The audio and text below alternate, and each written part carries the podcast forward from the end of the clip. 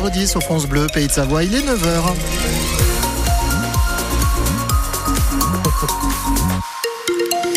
On retrouve les infos avec Isabelle Godin. Bonjour. Bonjour Serge, bonjour à tous. C'est d'abord la route Serge du côté de la nationale 205. Oui, en direction du tunnel du Mont Blanc entre Passy en direction de, des Ouches et de Chamonix. Il y a quelques ralentissements à l'approche du tunnel du Mont Blanc.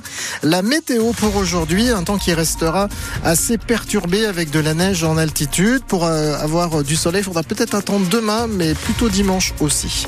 Voilà ce qu'a prévu en tout cas Météo France. Et c'est la dernière ligne droite pour préparer le réveillon de Noël. On met son tablier, on pétrit, on cuit, les repas de fête se préparent. Vous avez dû déjà bien avancer, passer vos commandes, ou vous êtes peut-être encore dans les courses. Dans les supermarchés, il y a encore beaucoup de monde dans les rayons. Même chose chez les artisans, primeurs, bouchers, fromagers. Au Hall de Chambéry, les vendeurs se préparent au rush qui dure jusqu'au 24 décembre. Annabelle Galotti. Philomène travaille des fruits confits. Elle confectionne de super plateaux colorés. Ses journées sont plutôt longues. C'est que hier on avait de très grosses compositions à faire et qui étaient à livrer à 7h30 ce matin. Voilà pourquoi on était là si tard. Jeannette achète justement quelques orangettes et cerises confites. Chez elle, Noël, c'est du fait maison avec quelques bocaux quand même pour faire plus simple. On va faire des cardans aussi.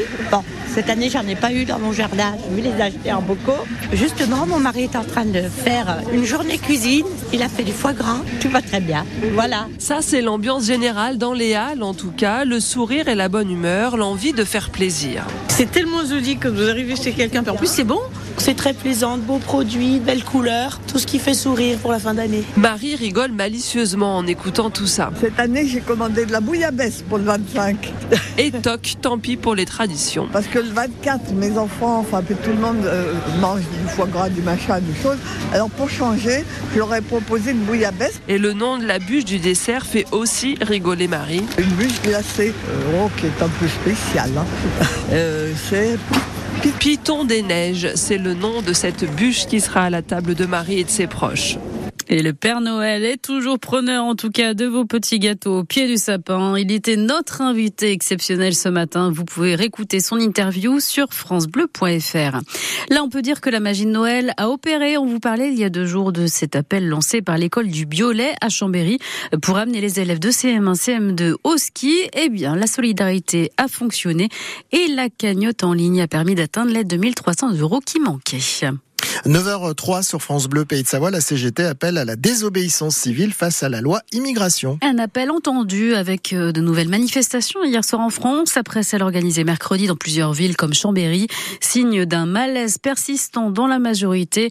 La ministre de l'enseignement supérieur Sylvie Retailleau a présenté sa démission, mais elle a été refusée et la ministre restera en poste. Elle explique avoir obtenu l'assurance que les mesures concernant les étudiants étrangers seraient révisées si elles n'étaient pas censurées par le Conseil constitutionnel.